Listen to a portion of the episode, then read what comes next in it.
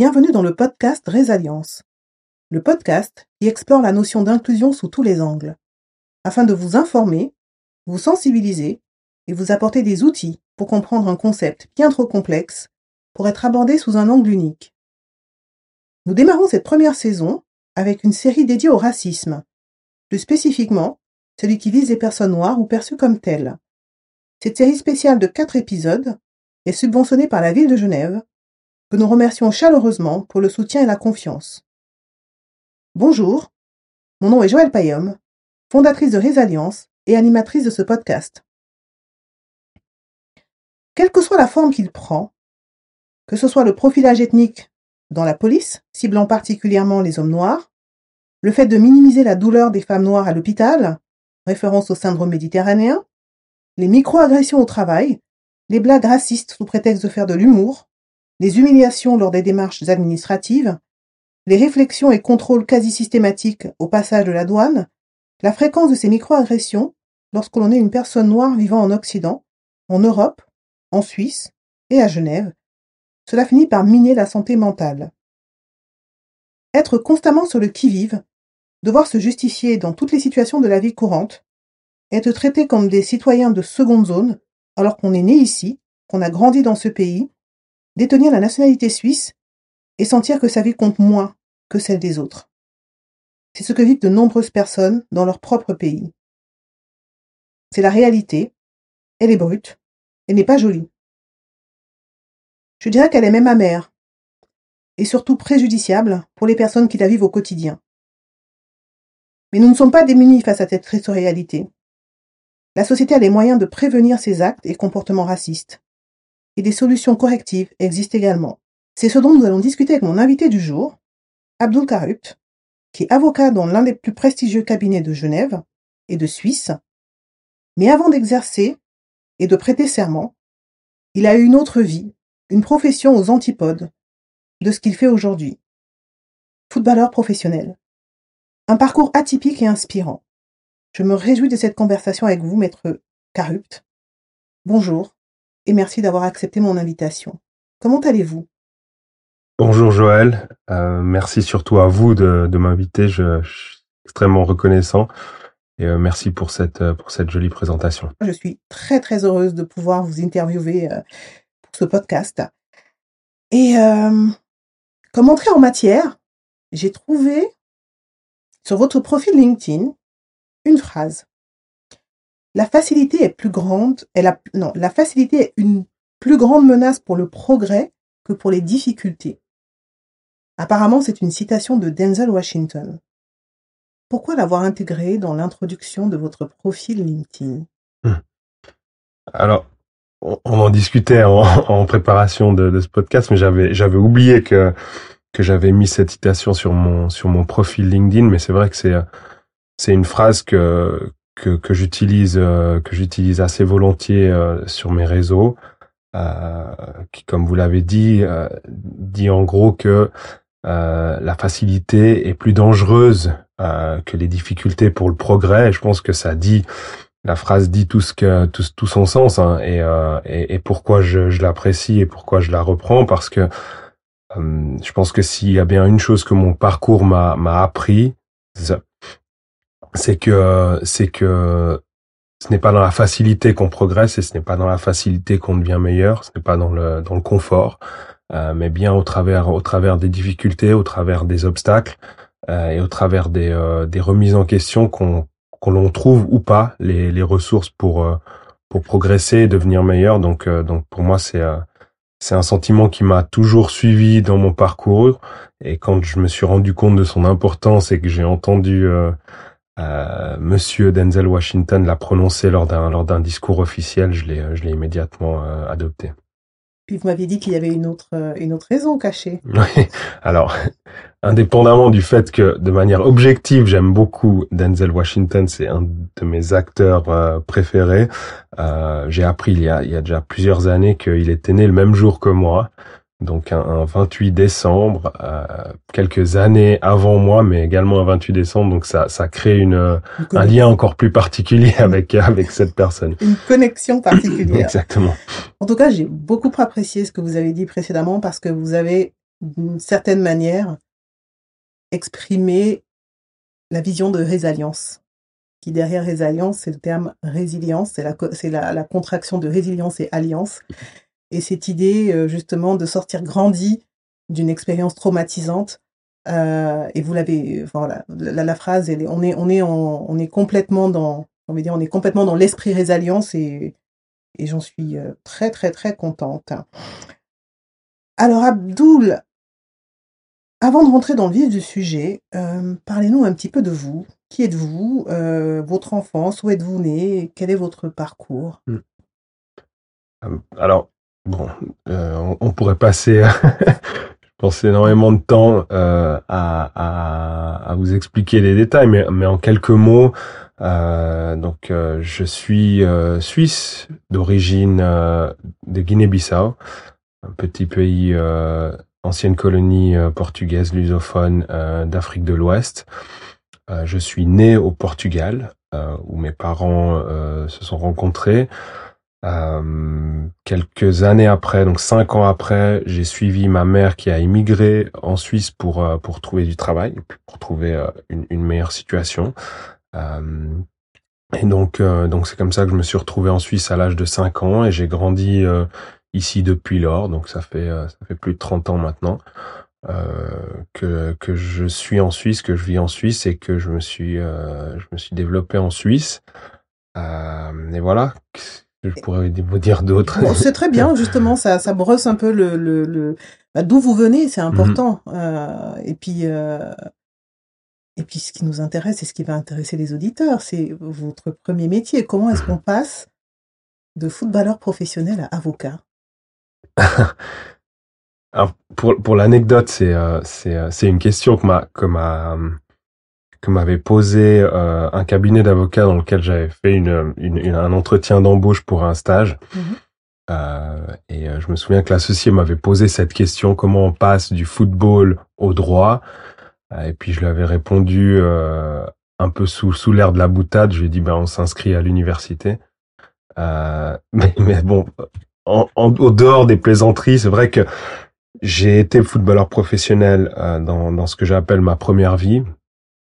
Euh, c'est euh, c'est un parcours qui euh, qui s'est euh, qui s'est dessiné parce que ben, j'aime le football, je suis amoureux du football, c'est c'est ma c'est ma première passion depuis toujours et et, et, et disons que que le Seigneur m'a doté de quelques qualités pour pour bien jouer au football. Donc donc j'ai fait un parcours euh, un parcours traditionnel euh, de d'élite euh, chez les juniors au, au FC Sion en Valais mhm. où j'ai grandi et, et un petit peu par par la force du parcours, je me suis retrouvé je me suis retrouvé à pouvoir avoir la chance de signer un contrat professionnel à l'âge de 18 ans alors que je terminais mes études de maturité gymnasiale au collège euh, et donc, euh, par cette par cette opportunité, euh, je me suis je me suis dit que j'allais tenter j'allais tenter l'aventure à fond et j'allais profiter de, la chance qui m'était donnée de de vivre du football. J'ai donc j'ai donc pratiqué cette profession pendant une durée de huit ans après avoir terminé mon, mon, mon collège, obtenu ma maturité. Euh, et à l'âge de 26 ans, euh, voyant que que les perspectives professionnelles et, et, et la, direction que prenait ma carrière ne me satisfaisaient pas, et, voyant que, que, je perdais peut-être un petit peu euh, un petit peu le contrôle sur sur mon avenir, j'ai décidé de, de m'inscrire à l'université de Genève en droit. parce que en parallèle du football, j'ai toujours aimé l'école, je faisais pas partie de ceux qui n'aimaient pas. vous n'êtes pas euh, venu footballeur parce que vous étiez trop cancre à l'école, quoi. Exactement. Euh, non, justement pas. C'était c'était pas un choix par défaut. Euh, mais au contraire, moi j'aimais bien l'école. J'avais de plutôt bons résultats. J'étais mhm. j'étais dans les filières scientifiques, mathématiques, physiques. Donc c'est j'ai toujours j'ai toujours aimé ça. J'ai toujours aimé apprendre. Mais alors, alors ça c'est intéressant. C'est quelque chose que je ne savais pas. Vous avez commencé par des filières scientifiques, ouais. maths physiques et vous vous retrouvez en droit. Donc là, on est plutôt lettres euh, et autres. Donc c'est super intéressant parce que alors mm. déjà passer de foot au de footballeur, donc du football au, et revenir aux études, mais revenir aux études de droit. Mhm. Alors, avant d'oublier, vous, vous m'aviez mentionné une inspiration quand même qui vous a amené vers le droit. C'est pas Mhm. tout à fait du hasard ou il y a une figure très très connue qui vous a donné envie de vous tourner vers le droit. Ouais, alors, je dirais même plusieurs, mais c'est vrai que, comme, comme vous l'avez très justement euh, euh, signalé, moi, moi j'étais plutôt un, scientifique, un, un matheux, comme on dit, j'aimais, j'ai- j'aime j'aimais les chiffres. Euh, à la base, euh, si j'avais dû m'inscrire à l'université immédiatement sans faire du football, j'aurais très certainement fait plutôt de l'économie, de la finance, parce que ça m'intéressait, ça m'intéresse toujours. Euh, mais c'est vrai que pendant ma carrière de, de football, j'ai j'ai euh, j'ai essayé de continuer à lire. Euh, J'avais envie de garder un peu mon cerveau euh, euh, en vie autrement que par le football.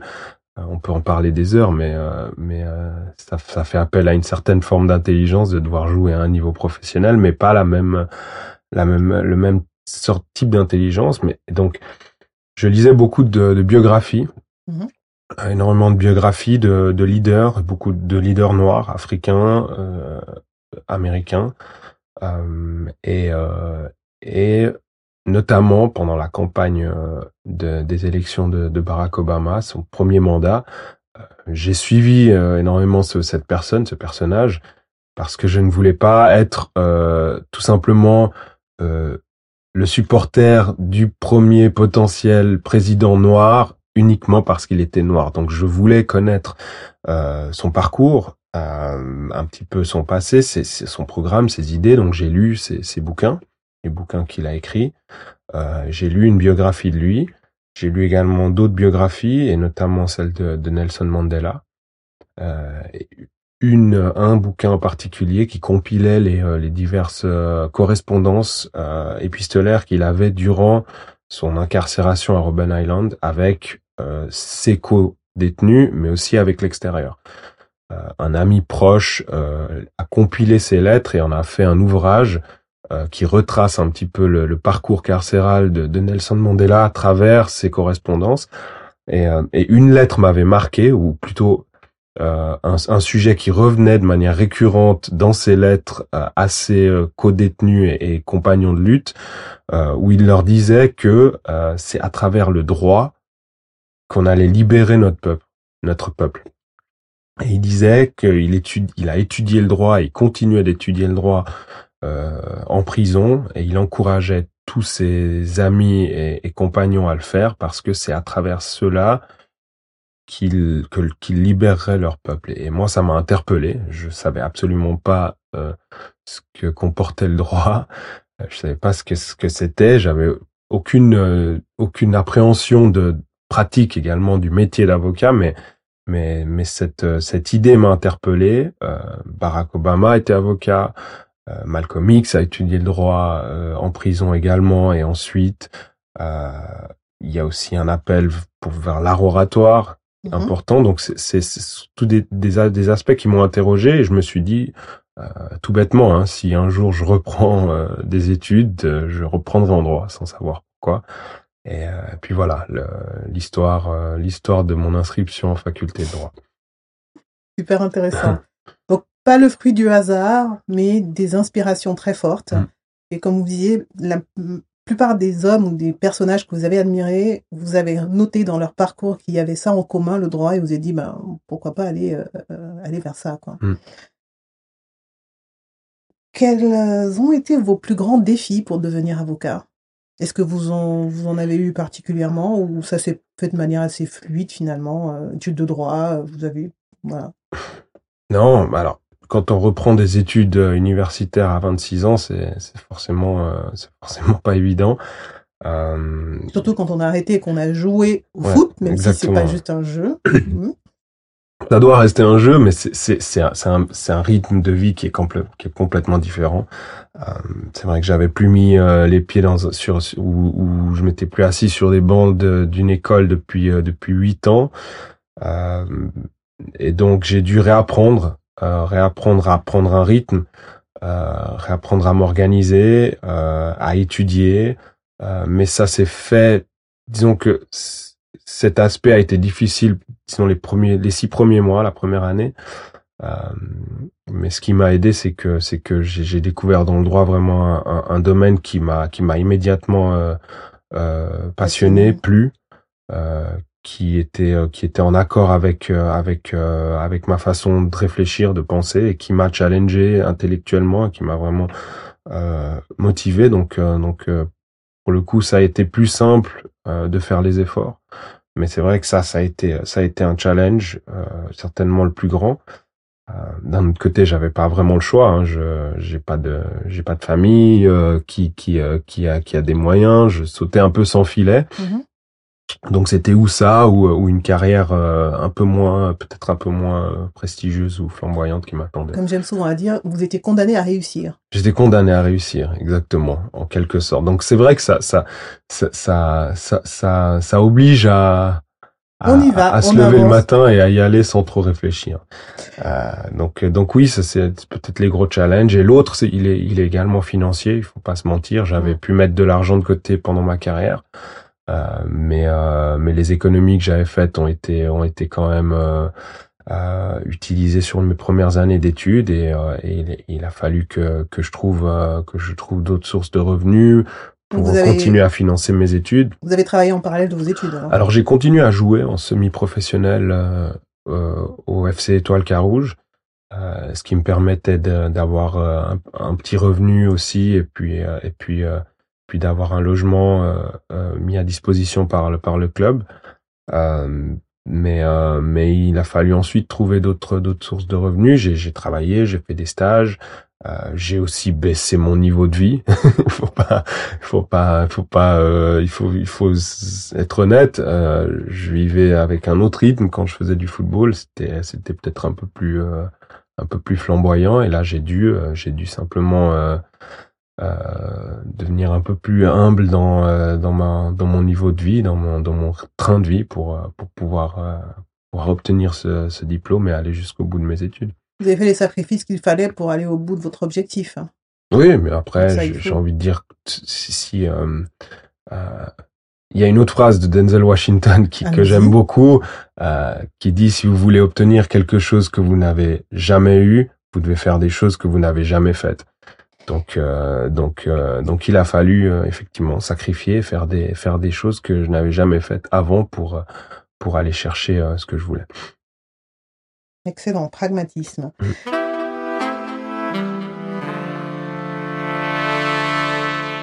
Pour revenir au, droit, quelles sont vos spécialités? Alors moi, je suis spécialisé en droit pénal économique. Euh, Donc il y a quand même l'économie finalement, une de vos autres passions. Oui, bah c'est c'est ça a pu euh, j'ai pu allier le, le, meilleur des deux mondes comme comme, on dit, mais euh, mais c'est vrai que ce qu'on appelle en, bon français le white collar crime. Mhm. Euh, c'est principalement ce que je fais aujourd'hui dans ma pratique. Je fais également un peu de, de droit pénal commun, ce qu'on appelle droit pénal commun avec des infractions plutôt de rue. Euh, et, euh, et, du droit du droit commercial, un peu de litiges commerciaux, mais je fais surtout du litige. D'accord. Du contentieux. Et est-ce que ces choix de spécialité ont un rapport avec votre parcours personnel? C'est, je dirais oui et non. Euh, oui parce que euh, dans le litige on retrouve l'aspect un peu compétition, l'aspect euh, l'aspect combat je, fais souvent les parallèles entre entre les, les, les procès, les plaidoiries à, un match de foot. Moi, je les prépare de la même façon. Hein. Euh, je le dis, ma femme se moque de moi un petit peu quand je le dis, mais euh, voilà, les veilles de procès ou les semaines de procès, je les prépare comme un match euh, au niveau du sommeil, de la nutrition, etc. Donc j'essaye de de, de, de, de, le faire parce que euh, je trouve que ça, que ça que ça active un petit peu les mêmes leviers. Donc, en ce sens, j'ai l'impression que j'étais un peu destiné à devenir euh, avocat contentieux parce que j'aime ça. Euh, et puis, euh, et puis non, parce que je, me suis un peu, j'ai essayé aussi de, m'éloigner du sport. Beaucoup de gens qui me connaissent m'ont dit mais pourquoi tu fais pas du droit du sport? Pourquoi tu fais pas, tu fais pas dans le football, etc. Et j'avais cette envie de me distancier aussi de, de ma première vie et de montrer que je n'étais pas que euh, un footballeur ou que une personne euh, active dans le monde du sport, mais que euh, voilà, j'avais des j'estime avoir des compétences qui me permettent de faire d'autres choses euh, et de, de, me séparer un petit peu de, de, cette image. Alors là, vous me donnez euh, une super transition pour parler, revenir au sujet qui nous amène ici. Ne pas être catalogué, ne pas être vu que comme un footballeur, euh, montrer que vous avez des compétences ailleurs, que vous savez faire autre chose, qu'on ne vous ramène pas à un seul aspect de votre identité, parce que footballeur, c'est un aspect de votre identité, le fait que vous soyez un homme, c'est un aspect de votre identité. Le fait que vous soyez noir, c'est un autre aspect de votre identité. Quelle est votre définition du racisme? Euh, Comment définir un, concept qui a... Pas en termes juridiques, là. Oui, oui, non, alors... Je vous avoue que en termes juridiques, je saurais même pas vous la décrire parce que on a les définitions, on, les, mettra dans le dans le dans le, le descriptif du podcast. On a la longue définition de humanrights.ch ah, on a le truc. Mais vous, comment vous le résumeriez euh? Moi, je, le résumerais peut-être en, deux mots. Euh, je dirais que je pense que le racisme, c'est de l'ignorance et de la peur. Euh, il y a un aspect d'ignorance parce que vis-à-vis vis-à-vis de, des personnes différentes, on, on ignore tout de leur culture, de leur vie, de leur parcours. Euh, et donc on les catalogue, on, on, on, leur colle des préjugés et ensuite on les juge sur cette base-là. Et je pense qu'il y a un aspect de peur, de peur, euh, de peur de l'autre, de peur de la différence, mais aussi un aspect de, de quand on parle de racisme anti-noir, il y a une peur du privilège, de perte de privilège plutôt, euh, et peut-être une peur de, de, de, de représailles. Mmh. Euh, à l'histoire, donc. Lié à l'histoire, ouais. Mmh. Euh, Est-ce que vous pensez que le racisme euh, peut concerner tous les groupes ethniques? Petite question piège. Non, ma réponse elle est assez simple. Hein. moi, je pense que non, parce que parce que on peut pas on peut pas analyser ou on peut pas considérer euh, le racisme en dehors euh, d'une d'une d'une histoire euh, d'un d'un vraiment d'un background historique euh, géopolitique euh, économique et en cela les peuples noirs africains ont une histoire unique des autres peuples ethniques. Donc on peut pas coller les mêmes les mêmes concepts euh, à tout le monde euh, hein. parce que parce que parce qu'il y a une spécificité historique qui, qui est unique. Et si on revient à la définition du racisme, hein, qui en résumé est une hiérarchisation des êtres humains en fonction de la couleur de la peau, et comme j'ai coutume de dire, euh, le, le, le degré d'empathie est inversement proportionnel au taux de mélanine contenu dans le sang. Mm.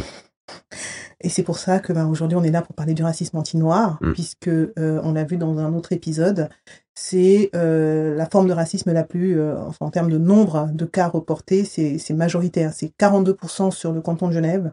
42% mm. des actes racistes visent les populations noires ou perçues comme telles. Donc c'est effectivement un problème qu'il faut qu'il faut adresser. Mm.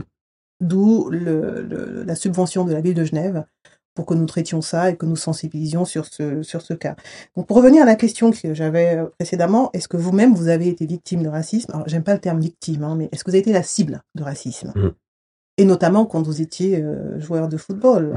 oui, alors euh, la réponse, elle, est malheureusement, elle, elle, est, elle est, elle est oui.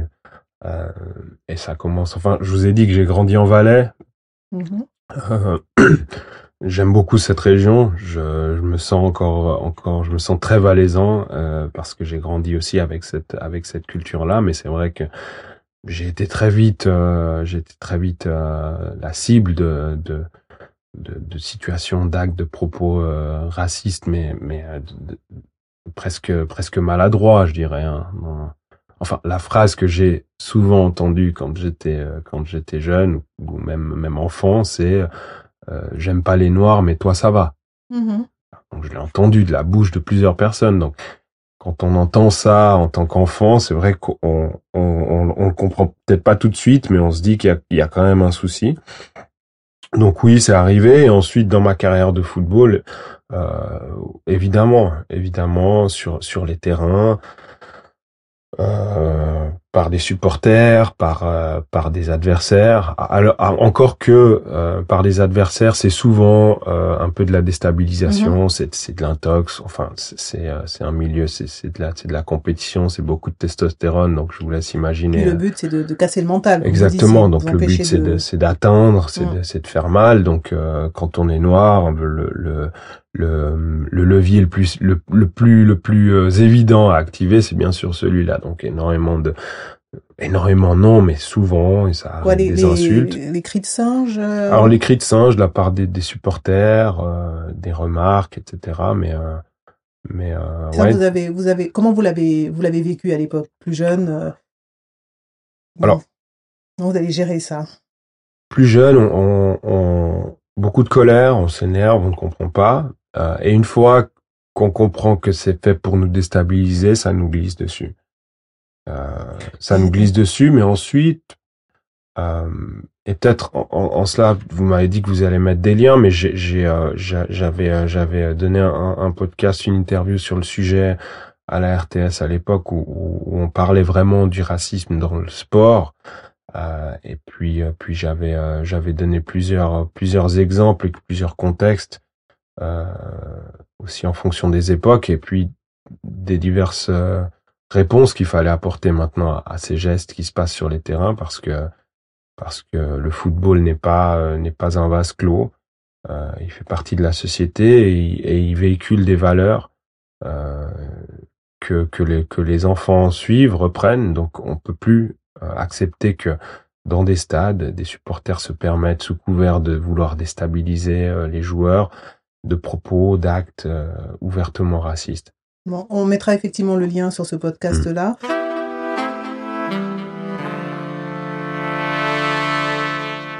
Maintenant que vous êtes euh, avocat, est-ce que vous diriez que votre métier vous protège du racisme? Et est-ce que vous le vivez, sinon, dans, dans le cadre professionnel? Ouais. Euh, non, je, pense qu'on ne peut pas être protégé du racisme tant que tant qu'il existe. Euh, on est toujours euh, sujet euh, à des situations à des situations de racisme. Après, c'est vrai que le, le métier d'avocat vous donne une certaine une certaine crédibilité et peut-être vous êtes perçu socialement à travers une autre lentille. Donc les personnes qui seraient plus enclines à, à à avoir des, des, des comportements euh, des comportements discutables à votre égard, peut-être qu'ils réfléchissent à deux fois avant de le faire. Euh, donc sur cet aspect, peut-être que que, que c'est moins le cas. Euh, après, euh, je vous avouerai que évidemment, j'ai vécu des situations de racisme assez crasses hein, dans le cadre de de, de ma profession. Euh, par exemple, au sein des autorités, euh, il m'est arrivé de, de, me présenter au ministère public et qu'on me demande euh, euh si euh, si je viens pour euh, pour une audience en tant que prévenu mm-hmm. mm. parce qu'on voit pas mon costume sous ma veste. On voit juste un homme noir. On voit juste un homme noir et on, me demande immédiatement voilà est-ce que vous vous êtes prévenu? il m'est arrivé oui, ces situations-là, euh, d'huissier euh, qui me demande où, où, où, est mon avocat quand euh, quand je me présente. Donc euh, donc oui, ça arrive encore. Les, préjugés, enfin c'est dingue. moi, je suis toujours. Enfin, on est, on sait que ça existe, on le vit tout le temps, mais on peut pas s'empêcher d'être juste choqué, quoi. Quand, quand, je parlais en introduction de devoir presque se justifier, mais systématiquement. Mm. Vous allez au tribunal, c'est votre lieu d'exercice, enfin le lieu d'exercice de votre profession. Il faut justifier que vous n'êtes pas un cambrioleur, un meurtrier, enfin, un repris de justice. Ce qui, est un petit peu dérangeant, c'est que c'est qu'on n'a même pas le bénéfice du doute. C'est pas que les personnes vous demandent est-ce mhm. que vous êtes avocat, non, c'est qu'ils vous interpellent directement mhm. en déduisant que vous vous n'êtes pas avocat. Donc c'est plutôt cet aspect-là qui est plus dérangeant. Euh, si c'est arrivé dans l'autre sens où on me demande vous êtes avocat, je dis oui. C'est pas toujours évident. C'est vrai que que les gens qui me connaissent, j'ai j'ai la chance d'avoir des gènes qui qui me font moins vieillir et peut-être que Ils se disent que j'ai le visage d'une personne trop jeune pour être pour être avocate, donc voilà. Mais mais c'est plutôt ça qui dérange. C'est plutôt ça qui dérange. Et il y a aussi l'autre aspect qui est que euh, parfois, euh, au sein de la communauté, on me respecte presque plus parce que je suis avocat, euh, parce qu'on dit voilà, tu as réussi, c'est bien. Et moi, ça, euh, ça me dérange. Ça me dérange parce que euh, on doit avoir plus d'ambition, je pense, et on doit s'imposer dans ces dans ces dans ces espaces là qui qui qui sont également nos espaces et, euh, et être plus fier euh, d'une personne de la communauté parce qu'elle est avocate euh, plutôt que parce qu'elle est elle est plombier ou je ne sais quoi ou électricien, eh ben ça participe à, à, à alimenter mhm. le, le, problème. J'estime, en tout cas pour moi, c'est ma vision. Comme vous l'avez dit, il faut occuper tous les espaces, mais ça vient aussi du fait qu'il n'y a pas beaucoup d'avocats noirs. Donc tant qu'on n'aura pas l'habitude de voir, et d'où l'importance de la représentativité maintenant, il faut qu'on puisse voir des noirs partout mm. pour que tout le monde trouve ça normal et qu'on ne catalogue pas les noirs à oh, vous êtes footballeur, oui, c'est normal. Enfin voilà. Mm.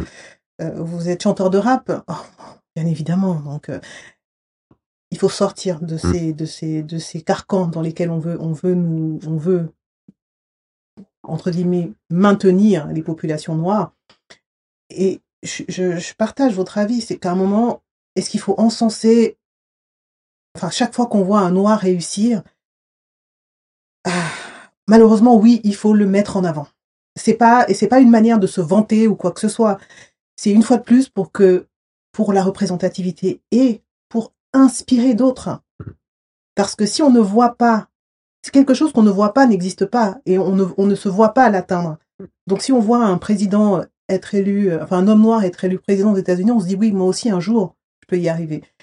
Hmm. Et puis d'autres personnes, en vous écoutant, vont se dire oui, ben moi j'ai envie d'être avocat et j'ai pas envie d'aller dans cette filière. J'ai entendu des cas hein, d'enfants au niveau de l'orientation scolaire. Hmm.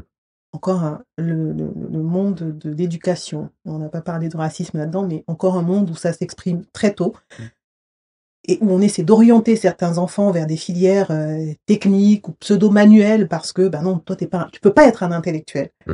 non enfin bon euh, vous disiez oui maintenant vous êtes arrivé à un certain poste donc à, une certaine position on va dire dans la société. Est-ce que vous êtes impliqué ou engagé euh, concrètement euh, sur sur les questions de racisme et de racisme anti-noir? Est-ce que vous êtes engagé dans le monde associatif ou autre? Mmh Alors oui, oui, et j'ai envie de dire de de plus en plus parce que parce qu'on parlait de représentativité et je pense que euh, sans, sans, sans aucune prétention, euh, vraiment, je pense que d'avoir la chance de d'avoir la position que j'ai, euh, je pense que ce serait une erreur de, de ne pas utiliser cette plateforme et cette visibilité pour justement aider aider la cause. Donc, je, je, suis impliqué dans des associations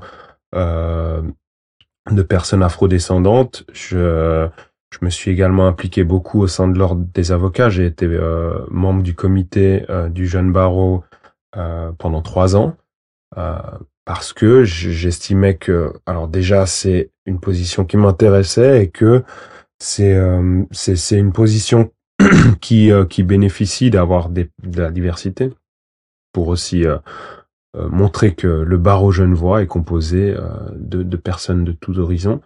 Euh, j'ai également un projet euh, que je, je porte pas seul, hein, évidemment, pas du tout, euh, avec avec avec plusieurs autres confrères qu'on a créé d'art oratoire dans les écoles, où on va où on va donner des cours d'art oratoire dans les classes dites difficiles d'élèves en difficulté, parce que c'est là où on trouve encore malheureusement trop euh, les populations les plus diverses. Euh, et, euh, et, pour moi, c'est important d'aller leur montrer que qu'un avocat, il peut me ressembler. Mmh. Il peut me ressembler, il peut porter un costume et des baskets, il peut, il peut être noir, il peut comprendre leur code, avoir avoir les mêmes références qu'eux. Parce que dans les cours d'art oratoire que l'on donne, on parle évidemment de Socrate, on parle de Démosthène, mais moi je parle aussi de Kerry James, je parle de Youssoufa. donc, donc je leur donne des références aussi qui, qui puissent comprendre. Kerry James et Youssoufa, pour les personnes qui ne connaîtraient pas, ce sont des euh, rappeurs, slammers, ouais, des euh, artistes, des noirs. artistes noirs euh, français, euh, francophones qui font, euh, qui font, qui font du rap. Mais pour moi, enfin, Pour moi, c'est de la poésie aussi. Hein. C'est enfin, d'abord de la poésie avant d'être Je vous fais lire des textes de Kerry James et, Mhm. euh, et euh, je pense qu'il a rien à envier euh, aux grands écrivains et poètes, euh, aux poètes français. Euh, pour la parenthèse, Kerry James est né un 28 décembre. Aussi, Je le, met- Oh. je le mettrai juste au passage. Il en a même fait une chanson. Euh, je ferme la parenthèse. Euh, mais je pense que ces espaces-là sont importants. Et moi, ça m'est arrivé plus d'une fois euh, d'avoir de, de jeunes étudiants, de jeunes élèves noirs qui viennent vers moi à la fin des cours, un petit peu euh, à la dérobée, me dire euh, voilà, monsieur, moi, je, je crois que j'ai envie d'être avocat comme vous. wow. Et, euh, et en toute modestie, je pense que si j'avais été un avocat blanc, il ne serait pas venu euh, faire cette démarche et il aurait peut-être même pas pensé à Mhm. l'idée de le faire. Mhm. Euh, ce jeune garçon sera peut-être jamais avocat, mais au moins à ce moment-là, il a eu cette idée-là euh, et il s'est dit que c'est, il s'est dit que c'est pas impossible. Donc, j'essaye de m'engager euh, par ces biais-là euh, pour euh, pour essayer de faire avancer la cause parce que parce que je pense que c'est important et que euh, et que ça sert à rien d'être euh, d'atteindre ses objectifs et puis euh, de rester un peu tout seul euh, là-haut et puis d'être content de ce qu'on fait euh, alors que alors que d'autres d'autres ont besoin et que et que et que la cause euh, la cause a encore besoin donc euh, donc je pense qu'il faut utiliser euh, les plateformes qu'on a pour euh, pour faire avancer Et euh, puis surtout, les choses. être seul à un endroit, ça ne vous protège absolument pas, au contraire, contre Mm. le racisme. Parce Mm. que un- une chose qui ressort souvent dans le monde du travail notamment, c'est cette sensation de solitude. Quand on est le ou la seule employée noire dans une entreprise ou dans une équipe, euh, on a un poids sur les épaules. On représente toute une communauté d'ailleurs qui n'est pas là, puisqu'on est le seul ou la seule. Euh, et puis on a aussi cette impression d'être le, le, en anglais on dit token, le, le, totem je crois qu'en France en français on dit totem, ouais. En français, on dit totem. Voilà, c'est. Et peut-être la, la caution diversité ou la caution noire. Et donc, non, euh, être le ou la seule, euh, c'est pas une. euh, non, c'est pas ce qui protège. Et puis, j'ai envie de dire, c'est une grosse responsabilité au final. Parce que vos, vos gestes, tout ce que vous faites est scruté de, de- et, et l'impact de ce que vous pouvez faire est décuplé. Mhm. Vous vous comportez bien, super. Vous faites le moindre, la moindre erreur, puis là on voit, alors si on parle de l'exemple du football, on voit très bien, vous marquez des buts, euh, super. vous en ratez un, et vous vous faites louper la, la, la, la coupe à votre, votre pays. Enfin, on l'a vu avec la France euh, il y a pas longtemps. avec la France Euh, avec l'Angleterre à l'euro voilà. euh, on vous ramène ans, à vos origines, etc. Enfin Ouais. bon, bref. Donc euh, non, très mauvaise idée que de vouloir être le seul ou la seule noire à un endroit. Quoi. Mm. Ok, on va. Alors, ma prochaine question quels sont les dispositifs existants pour accompagner les victimes d'actes racistes? Alors Ça peut être au travail, enfin, Ouais. après dans tous les domaines de la vie, hein, Mhm, mhm. euh, que ce soit au travail, quand je parlais de la- en introduction de la douane, je parlais euh, de l'hôpital, je parlais des démarches administratives, enfin c'est Mhm. c'est- c'est des choses qu'on vit au quotidien, on peut le vivre dès qu'on est sorti de chez soi, on peut y être confronté, ou même quand on est chez soi, parce que dans, dans un autre épisode, je posais la question à une des intervenantes sur euh, les couples interraciaux. Et puis, euh, et puis ce que certaines personnes vivent. Donc, euh, donc voilà, on, on est confronté constamment. Le sujet est vaste. On, on, on va pas pouvoir rentrer vraiment dans le détail, mais est-ce que vous avez des solutions au niveau correctif? C'est une fois que la personne a vécu ça, qu'est-ce qu'on peut faire naturellement pour euh, que ce soit la personne ou que ce soit les témoins euh, Qu'est-ce qu'on peut conseiller aux gens de faire? Alors, je sais qu'au niveau des, des possibilités pour les gens, il y a les, les bureaux cantonaux euh, de, de lutte contre le racisme qui, re- qui recueillent Les centres d'écoute contre euh, le les centres de racisme. ouais. Ils re- recueillent les, les témoignages Mm. euh, de personnes. Donc ça, je pense que c'est, à mon avis, essentiel pour créer de la statistique. Euh, On a in- interviewé dans l'une des, des- l'un des épisodes, justement le premier. C'est une interview de la responsable, euh, la coordinatrice du centre d'écoute contre le racisme du canton de Genève. Donc, Ah, elle bah nous a effectivement expliqué comment ça se passe, euh, euh, leur rôle, comment être contacté. Et, et vous disiez une chose, pour des vues statistiques, Mhm. il faut parler. Ouais.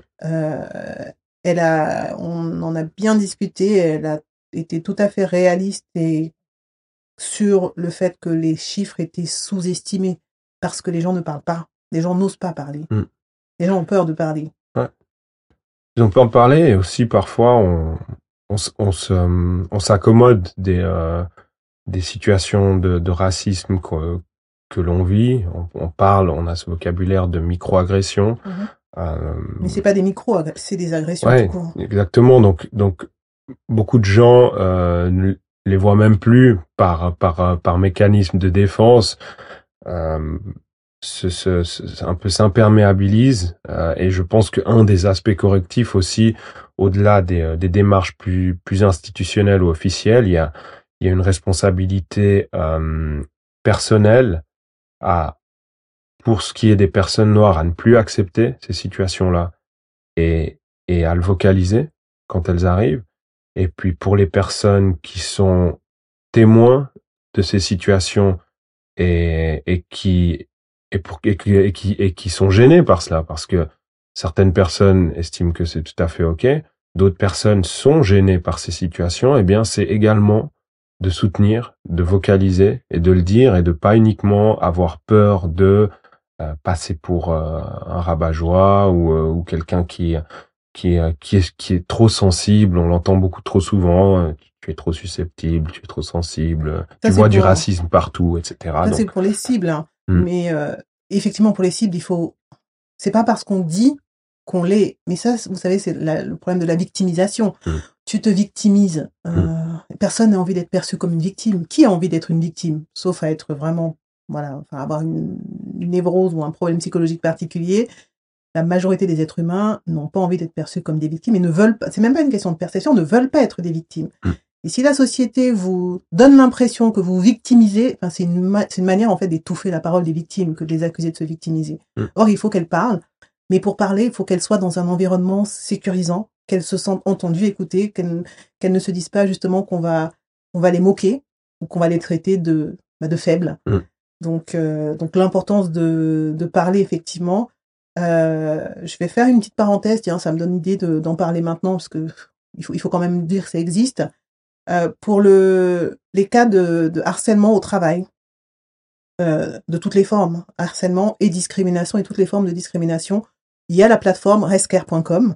Euh, faut quand même qu'on fasse un peu d'autopromotion. Hein, c'est Résalliance qui a qui a développé cette plateforme pour donner justement un espace aux personnes pour qu'elles puissent parler, se sentir en, en sécurité, de pouvoir évoquer leur vécu au travail, je précise, et euh, et en toute confidentialité. Et si elles le souhaitent, euh, de pouvoir être mises en relation avec des praticiens, dont des avocats, mais pas que, euh, des psychothérapeutes et des coachs en transition de carrière. Et effectivement, au niveau des solutions, vous le disiez un petit peu, euh, vous, vous l'amorciez, au-delà de l'aspect juridique, pour moi, c'est très très important de parler du soutien psychologique.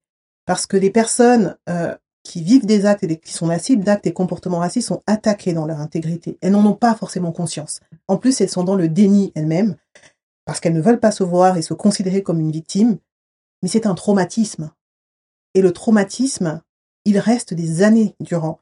Même si on, on l'étouffe, on fait semblant de ne pas le voir, c'est quelque chose qui peut revenir en surface, mais puissance 100 000, comme un tsunami, suite à un petit souci dans la vie. Ça peut être un problème de, ça peut être un divorce, ça peut être un, ça peut être euh, la perte d'un emploi, ça peut être une maladie. Enfin, et là, je parle de toutes les formes de traumatisme, Mm. hein, pas forcément liées au racisme.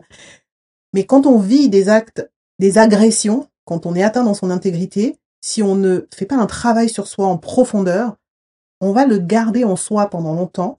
Et un jour, il suffira d'une petite étincelle et on rentre dans une espèce de tsunami émotionnel, Mm. pour ne pas dire euh, de la dépression. Donc il faut se faire accompagner. mais dans nos, dans les cultures, alors j'aime pas ça parce que l'Afrique c'est grand, c'est pas un pays, hein, c'est de multiples pays. Une chose que je je je j'ai l'impression de retrouver en commun, c'est cette injonction à être fort, mm. À ne pas montrer ses faiblesses, donc à ne pas écouter finalement ses émotions, qui font que beaucoup de personnes continuent dans leur vie avec un traumatisme qui est ancré, et lorsqu'il se réveille, ce traumatisme, parce qu'il finit par se réveiller, sont complètement démunis. Donc on a des gens qui vont tomber dans l'alcoolisme, dans la violence, dans, enfin, là on, rentre un peu dans le, domaine psychologique, et qui vont même pas faire le lien en fait avec des choses qui leur est arrivé comme le racisme, comme mmh. cette énième remarque qu'on a eue au travail, comme ce énième contrôle qu'on a eu, ou euh, par la police, par exemple. Je pense au, ben, je, parlais en introduction du, du, du, profilage qui cible particulièrement, majoritairement les personnes noires ou perçues comme telles. Mm. Et un moment où c'est lourd. Donc, l'objectif de ce podcast aussi, c'est de, de, signaler ça pour que les personnes concernées ne se disent pas je dois montrer l'image de quelqu'un de fort euh, parce que je suis un homme. Mm. Euh, mais je dirais la même chose sur les femmes noires. Hein. Euh, une femme noire, elle n'est pas censée se plaindre. Elle doit porter, peut-être même encore plus. Peut-être même encore plus. on montre pas. Et on garde, on garde, et puis et puis un jour, bah, ça mm. nous chamboule quoi. Mm. Donc c'est vraiment ce point-là que je, je, je, voulais rappeler.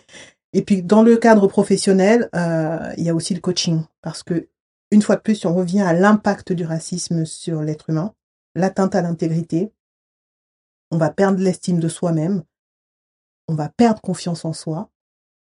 Et quand on doit aller chercher un travail, euh, comme vous vous, disiez, il faut un mental. Donc comment regagner tout ça? Il faut, il faut se faire accompagner. Il faut se faire accompagner. Donc, euh, chère euh, population noire ou perçue comme telle, hein, on va dire ça comme ça, pensez à votre santé mentale et, n'ayez pas honte d'aller demander de l'aide. Non, je pense que c'est essentiel. Hein. C'est essentiel comme comme euh, comme remarque parce mais j'ai l'impression que c'est un petit peu en train d'évoluer euh, cet aspect euh, et qu'il y a de plus en plus de, de prise de conscience sur la, la, la nécessité d'un accompagnement sur la santé mentale mmh euh, parce que parce qu'il y a des traumas qui qui sont euh, qui qui sont qui existent qui interviennent très tôt dans nos existences et puis que qu'on traîne.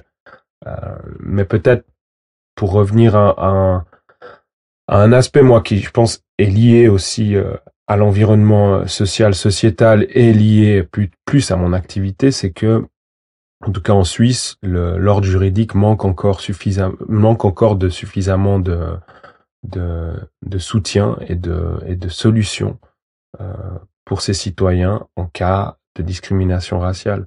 On a une norme pénale qui est cet article 261 bis qui est très très peu appliqué en pratique, euh, qui est difficile à, à, activer auprès des autorités, auprès des ministères publics et des tribunaux, et qui n'offre aucun, aucune protection euh, concrète, euh, par exemple dans le cadre du travail, mmh du monde du travail. Euh, on a, à titre d'exemple, une loi sur l'égalité mmh qui a été euh, qui a été promulguée il y a quelques années déjà pour protéger contre euh, les discriminations liées au genre et qui fonctionne très bien euh, dans le cadre, très bien, on s'entend, qui fonctionne et qui offre des outils supplémentaires aux personnes, aux femmes en cas de licenciement euh, qui est perçu comme abusif et qui permet de, de, de créer un levier auprès des employeurs, auprès des, des, des, pouvoirs publics pour considérer ces, ces, ces situations-là et pour ce qui est de la discrimination raciale, on manque, euh, c'est le vide, c'est le, néant euh, absolu. Euh, la voie pénale euh, est trop difficile, euh, aucune voie civile n'existe. L'aspect discrimination raciale est, est, est, est, balayé parce que et aussi il y a énormément d'ignorance auprès des autorités sur la réalité de cette discrimination et, euh, et, c'est, euh, et, c'est, et tous ces concepts sous-jacents que, que, les personnes euh, noires ou racisées euh, vivent au quotidien. Donc il faudrait, et on va venir sur la, la, prévention finalement, il faudrait sensibiliser d'abord le, le corps, euh, enfin, le, le,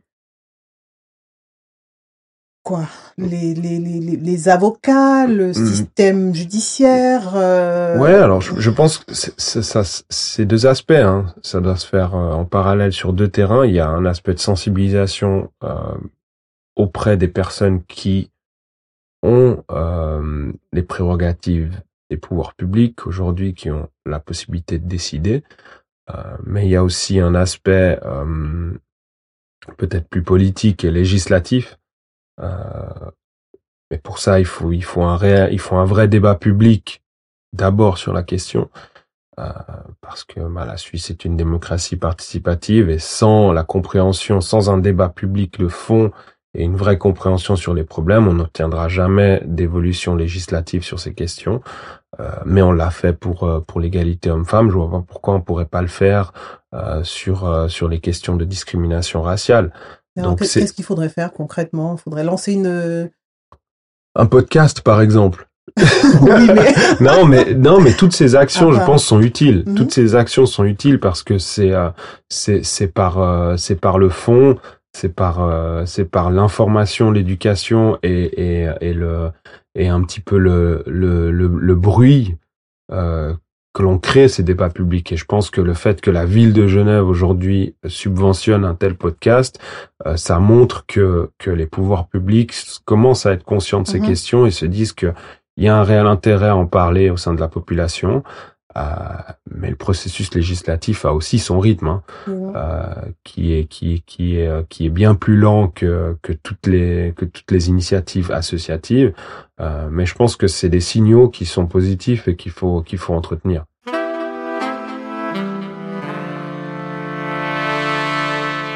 Tiens, ça me fait penser à ce, ce rapport euh, qui est sorti dans la presse. Enfin, il y a eu des références au, au rapport de l'ONU euh, sur le racisme anti-noir en Suisse.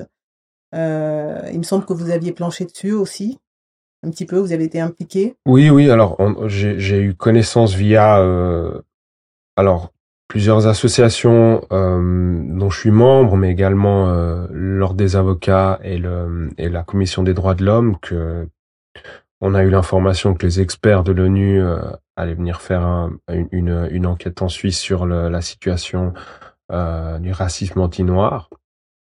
Et, euh, et il s'avère que avec le, le, jeune barreau de, de l'ordre des avocats de, de, Genève, on avait déjà entrepris euh, une, une, initiative de rédiger une, euh, une édition spéciale de notre journal interne qui est publié deux ou trois fois par an sur la question pour euh, aborder ces questions d'un point de vue juridique et, et aussi la situation du racisme euh, au sein du barreau. Euh, donc on a les conclusions de ce, de ce rapport, euh, quelles, quelles, quelles, étaient ces conclusions donc? Alors, je ne les ai pas en tête de manière... Euh, de manière J'ai entendu parler de condamnation de la Non, mais c'est vrai que de manière générale, si on si on lit les conclusions de ce rapport, il il, il, il peut il peut il peut être qualifié d'accablant pour la Suisse. Mm -hmm. parce que parce que les experts onusiens tirent des conclusions euh, assez euh, assez assez sèche sur la situation en Suisse, euh, notamment en lien avec les chiffres que vous avez évoqués plus tôt, quand on sait que 42% euh, des, euh, des actes euh, de discrimination raciale concernent le racisme anti-noir. Euh, la conclusion paraît assez évidente sur la situation des personnes noires en Suisse.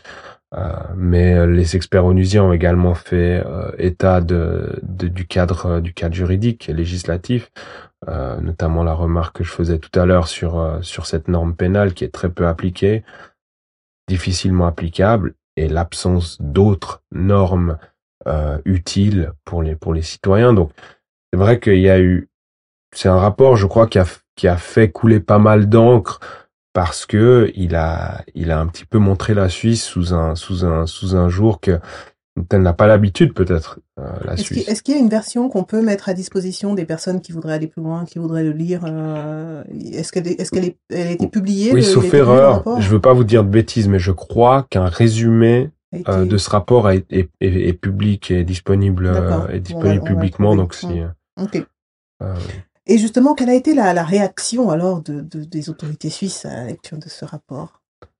Alors, je me souviens avoir lu euh, une réaction officielle euh, des, euh, des, autorités fédérales qui, en quelque sorte, disait, alors je paraphrase, hein, mais que mais que les experts onusiens peignaient peut-être un peu le diable sur la muraille dans leurs conclusions. Ils allaient peut-être un peu loin et que que la situation sur le terrain n'était pas aussi scandaleuse que cela. Mm-hmm. C'est évidemment un petit peu euh, un petit peu difficile à à, à entendre euh, surtout parce que je crois que ces réactions ont été faites assez rapidement après le rapport. Euh, donc euh, donc histoire de, de, de, calmer le mais bon. Euh, on n'a pas évoqué le cas de George Floyd parce que je, je, on va en parler dans un autre épisode mmh. mais je voudrais quand même revenir sur un point, c'est qu'il me semble qu'en Suisse, il y a eu des, des, des, des personnes, des hommes noirs tués euh, après l'usage de la même méthode qui a tué euh, enfin, George Floyd. Quoi. Mm. Il n'y a pas eu qu'un seul cas.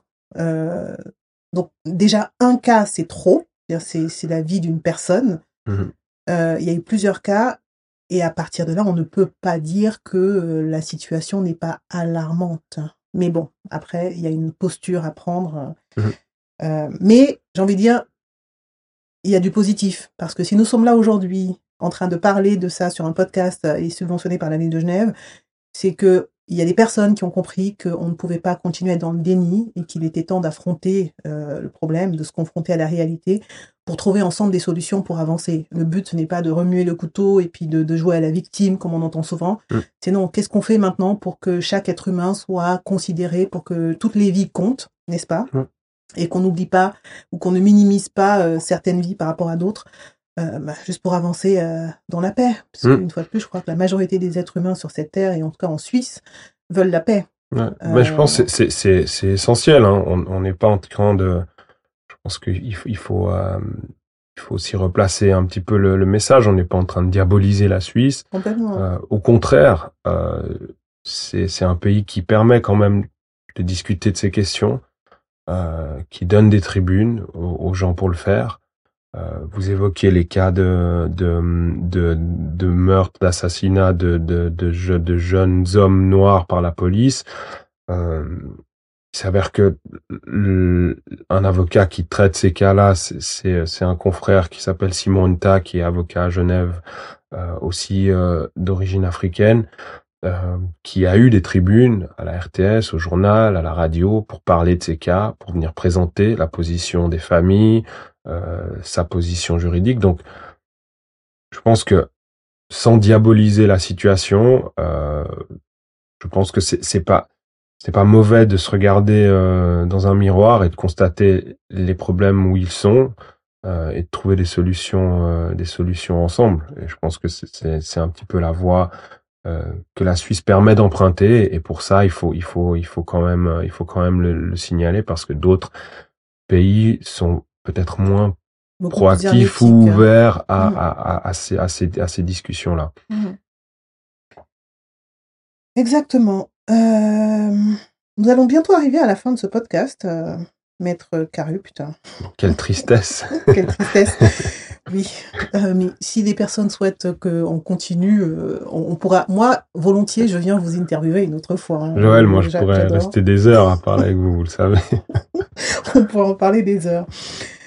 Euh, pour résumer notre échange euh, de manière, euh, il y aurait beaucoup de choses à dire, hein, mais voilà, pour résumer un petit peu, je reviens sur l'objectif quand même qu'on ne perd pas de vue l'objectif de cet épisode, mm. c'était de parler des solutions euh, préventives et surtout corrective. enfin, en, deux trois mots, qu'est-ce comment on pourrait résumer Alors, qu'est-ce qu'il faut faire? Euh, Je suis victime de racisme. Euh, j'aime pas ce terme. Mais bon. Après, il faut accepter. Ah oui, aussi une chose importante que j'aimerais préciser. Je n'aime pas le terme victime, mais pour revenir sur le côté psychologique et puis euh, l'impact psychologique, tant qu'on n'a pas accepté qu'on a été une victime, on ne peut pas s'en sortir. Donc même si on n'a pas envie, on veut pas se voir comme une victime, il y a un moment où il faut accepter le fait qu'on ait été victime à un temps donné ça ne veut pas dire qu'on va rester victime toute sa vie, mais il faut accepter de reconnaître que oui, j'ai été victime d'un acte qui ne dépendait pas de moi, donc j'ai subi quelque chose. Mm. Parce que si on le nie, ben, on nie le problème.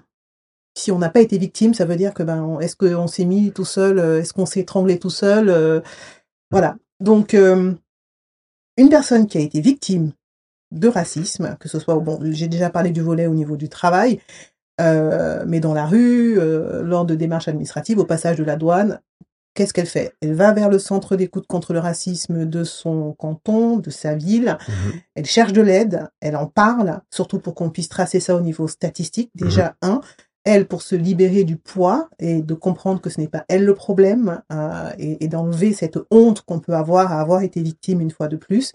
Chercher de l'aide auprès euh, pour avoir du soutien psychologique euh, auprès d'un thérapeute. Et au niveau des thérapeutes, je rappelle, attention, tous les thérapeutes ne se valent pas, comme tous les avocats ne se valent pas non plus, mais euh, cibler des thérapeutes qui ont une, une sensibilisation sur la question de la diversité. Et ça, je peux en parler parce qu'une fois de plus, au niveau de notre plateforme Healthcare, on fait très attention à sélectionner des profils, des experts qui ont une sensibilité et une compréhension de qu'est-ce que c'est que la diversité et de l'intersectionnalité. Euh, ça aussi, je dois en parler. Alors vous, vous êtes un peu moins concerné, mais une femme noire ne vit pas le racisme comme un homme noir le vivrait. Euh, ce sera aussi l'objet, on va rentrer plus en détail lors d'un prochain épisode. Mais c'est vraiment ça, c'est bien cibler les personnes qui vont vous accompagner pour sortir, enfin voilà, pour re retrouver votre intégrité, pour reprendre votre vie en main et pour avancer, parce qu'il s'agit d'aller de l'avant. Et pour revenir sur votre phrase du début, effectivement, hein, euh, c'est confronté à l'adversité qu'on arrive à se dépasser, qu'on arrive à grandir finalement. Et à, se, et, à, et à devenir meilleur. Je ne suis pas en train de dire que c'est bien le racisme et qu'il faut vivre ça parce que le racisme tue, on l'a déjà vu, euh, c'est pas un débat. Mais, euh, mais là, c'est pour dire rien n'est perdu. Euh, on n'est pas démuni, on peut aller de l'avant. Et, euh, et ça demande par contre une chose, c'est d'oser demander de l'aide. Et peut-être au niveau des actions, euh, ça, ça, ça, dépendra des gens et de l'énergie qu'ils ont, mais je pense qu'il faut pas hésiter à déposer des plaintes pénales. Hein. Parce que comme je l'ai dit, le seul outil euh, euh, juridique à disposition des gens aujourd'hui, c'est cette norme pénale, euh, qui même si elle est peu appliquée ou difficilement applicable, à force de, force de, oui, à force de, de, porter des cas devant les autorités, euh, forcément, euh, c'est comme ça qu'on fait bouger les lignes. Donc euh, après, comme je l'ai dit, il faut que les gens se sentent prêts parce qu'une plainte pénale, ça peut être une démarche qui peut être lourde psychologiquement à faire parce qu'il faut soit aller à la police, soit s'adresser à un avocat. Euh, et si, comme vous l'avez dit, on, se trouve face à des gens qui ne nous, comprennent pas, euh, on peut très vite euh, être, être confronté à des situations difficiles. Et, ensuite, une procédure pénale, ça peut être lourd. Donc, il faut être prêt à, aller, au combat, j'ai envie de dire. Mais, si, les personnes se sentent prêtes et si elles estiment euh, que ce qu'elles ont vécu, euh, ce sont des actes de discrimination raciale, il faut pas hésiter à aller porter plainte euh, et à s'adresser euh, à des avocats de la place. Également sensibiliser à la question, comme vous l'avez dit, parce que pas tous les avocats ont cette fibre et ont cette, ces connaissances-là euh, pour pour pour porter des cas et puis pour faire évoluer aussi les les jurisprudences en la mmh matière, parce que c'est aussi comme ça qu'on obtient des, des modifications législatives. Complètement. Alors, on, on, arrive à la fin, mais une dernière petite question. Pour finir sur une note plus légère. Mmh. En lien ou pas avec le sujet, quelle est la dernière chose qui vous a particulièrement ému? Ça peut être un livre, ça peut être tout. Une chanson. C'est ma fille. Qu'est-ce qu'elle a, qu'est-ce qu'elle a fait de particulier? Mais elle est, elle est dans une phase où, euh, où elle, elle, évolue très vite là. Elle, a, elle va avoir 18 mois. Ouais. Euh, et puis, euh, puis en réalité, elle, elle m'émeut tous les jours. Là, depuis quelques semaines, on a passé, on sort des vacances d'hiver, donc j'ai pu passer beaucoup de temps avec elle et avec avec mon épouse. ce qui est un peu moins le cas pendant l'année quand on est dans le dans le tourbillon de nos activités. Et puis, euh, puis c'est vrai que je pense qu'elle elle, m'a ému tous les jours parce que tous les jours, elle, elle, elle, nous inventait quelque chose de plus, où elle dit, elle commence à dire un mot, ou c'est un geste, ou c'est euh, ou c'est euh, une attitude. Donc, euh, donc je pense que aujourd'hui, c'est c'est clairement ma fille qui remporte le suffrage de l'émotion. Bon, Magnifique. Cher maître, merci infiniment pour cet échange. Merci à vous. On voudrait continuer encore des heures, mais on doit s'arrêter. Toutes les bonnes choses ont une fin. C'est fait la palissade. Euh, il est possible de casser les codes, d'arriver là où on ne nous attend pas. Et ça, votre parcours le prouve amplement. Pour ce faire, on a souvent besoin d'une inspiration quand même. Et comme vous, vous avez été inspiré par Barack Obama, Denzel Washington, euh, Nelson Mandela, entre autres, ben, je pense que beaucoup d'autres vont être inspirés aujourd'hui euh, par votre euh, témoignage.